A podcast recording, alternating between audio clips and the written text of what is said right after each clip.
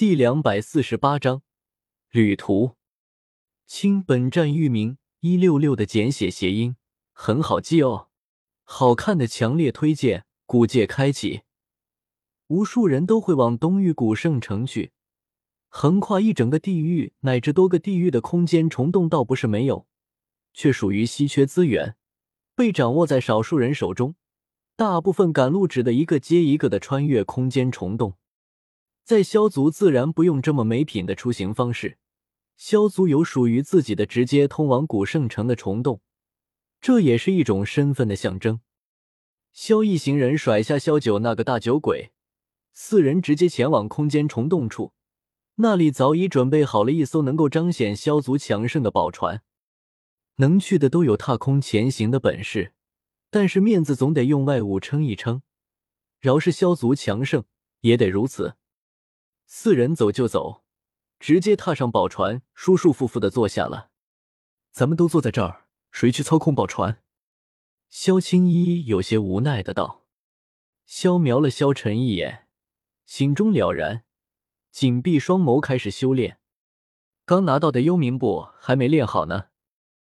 萧玄瞄了萧晨一眼，居然也是同样动作。萧晨很无奈，内心疯狂吐槽。恨不得再去把那酒鬼抓回来，不经意间瞄了一眼萧青衣。萧晨大哥，好大的架子，还得没我亲自开着大船吗？一句话直接将萧晨怼了回去。萧晨也不想多什么，深呼吸两口，直接起身操控着宝船。萧青衣可不是轻易能去干活的，萧族魔女的称呼不能白见。看到萧晨开始操控宝船。萧和萧玄不约而同的松了口气，两人对视一眼，竟然都看到了对方眼中的欣慰。萧玄迅速别过脸去，闭眸凝练心神，似乎这样的神态不能是他做出来的。萧心就大多了，不想干活就直呗，大爷我也不想干活呢。操控宝船倒不是件难事儿，只是要一直集中注意力，有这时间斗两局地主，他不香吗？想起了斗地主。萧这心思一下就飞出去老远，怀念那些要不起的日子啊！扭头看了看萧青衣，迎接他的是一道同样无聊却又带着一丝骄横的目光。我一个人发呆多无聊啊！来来来，给你看个好玩的。萧边边拿出了一副扑克牌，随手做了几个花式，就把萧青衣的注意力吸引了过去。三个人可玩不了斗地主。得想个办法把萧玄也整过来。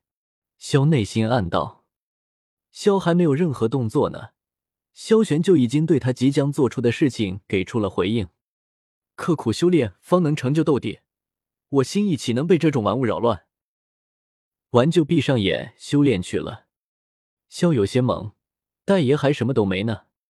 来，青衣，我跟你讲，这个必须要三个人才能玩。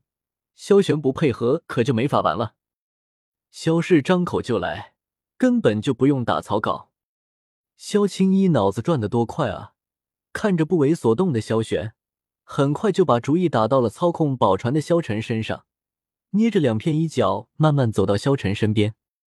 萧晨哥哥，和我玩一玩吗？灵动的大眼睛一转一转的，歪扭着脑袋，简直不要太可爱。妹啊！我这操控着宝船呢，让我省省心成不？萧晨略显无奈的回答道。萧青衣一听萧晨这语气，顿时就不高兴了。怎么？我让你不省心了吗？腰板一挺，两手往细腰上一撑，萧青衣大声道。不远处的萧玄皱了皱眉头，瞄了一眼萧玄，后者一个机灵，苦笑不已。最终，萧晨还是屈服了。毕竟从一开始他就没想要赢，谁想操控着这玩意儿一路到古圣城啊？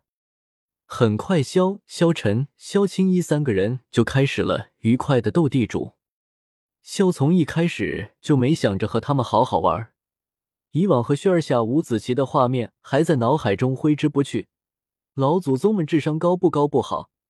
但是萧晨、萧青衣两人绝对不是拼运气就能那么轻易对付的。从洗牌开始，萧就做了准备，以他现在的实力和速度，花式洗牌的同时控制一下牌的顺序，简直不要太简单。但是他忽略了对方的眼力。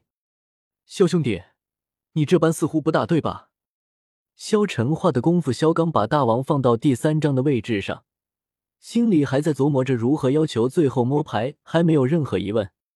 可可，这个扑克吧，洗牌者就是能随意安排牌的顺序，至于谁会摸到这些牌，则是由后面的摸牌顺序决定的。肖有些尴尬，迅速想到了好办法。萧青衣仔细一想，顿时觉得这个设定很是刺激，却又难免怀疑肖在耍他们。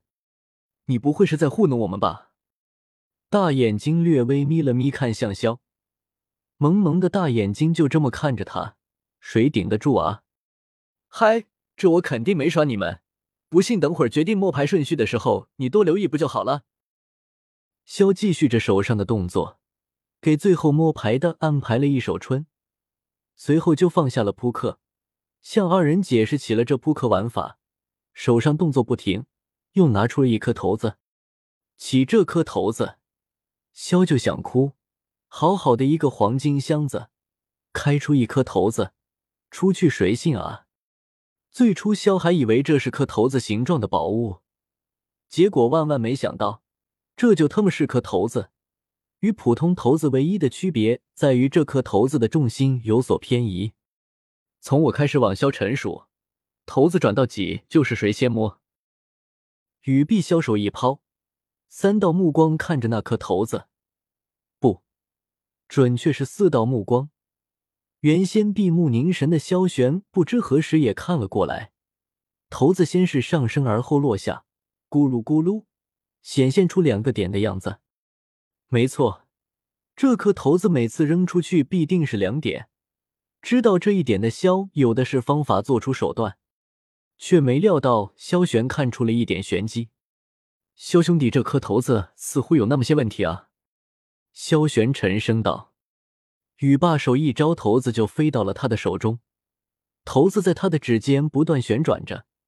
萧玄散去斗气，骰子一歪掉在地上，咕噜咕噜，两点，都是意外哈！哪知道这骰子坏了，恰好你最后摸牌也是意外。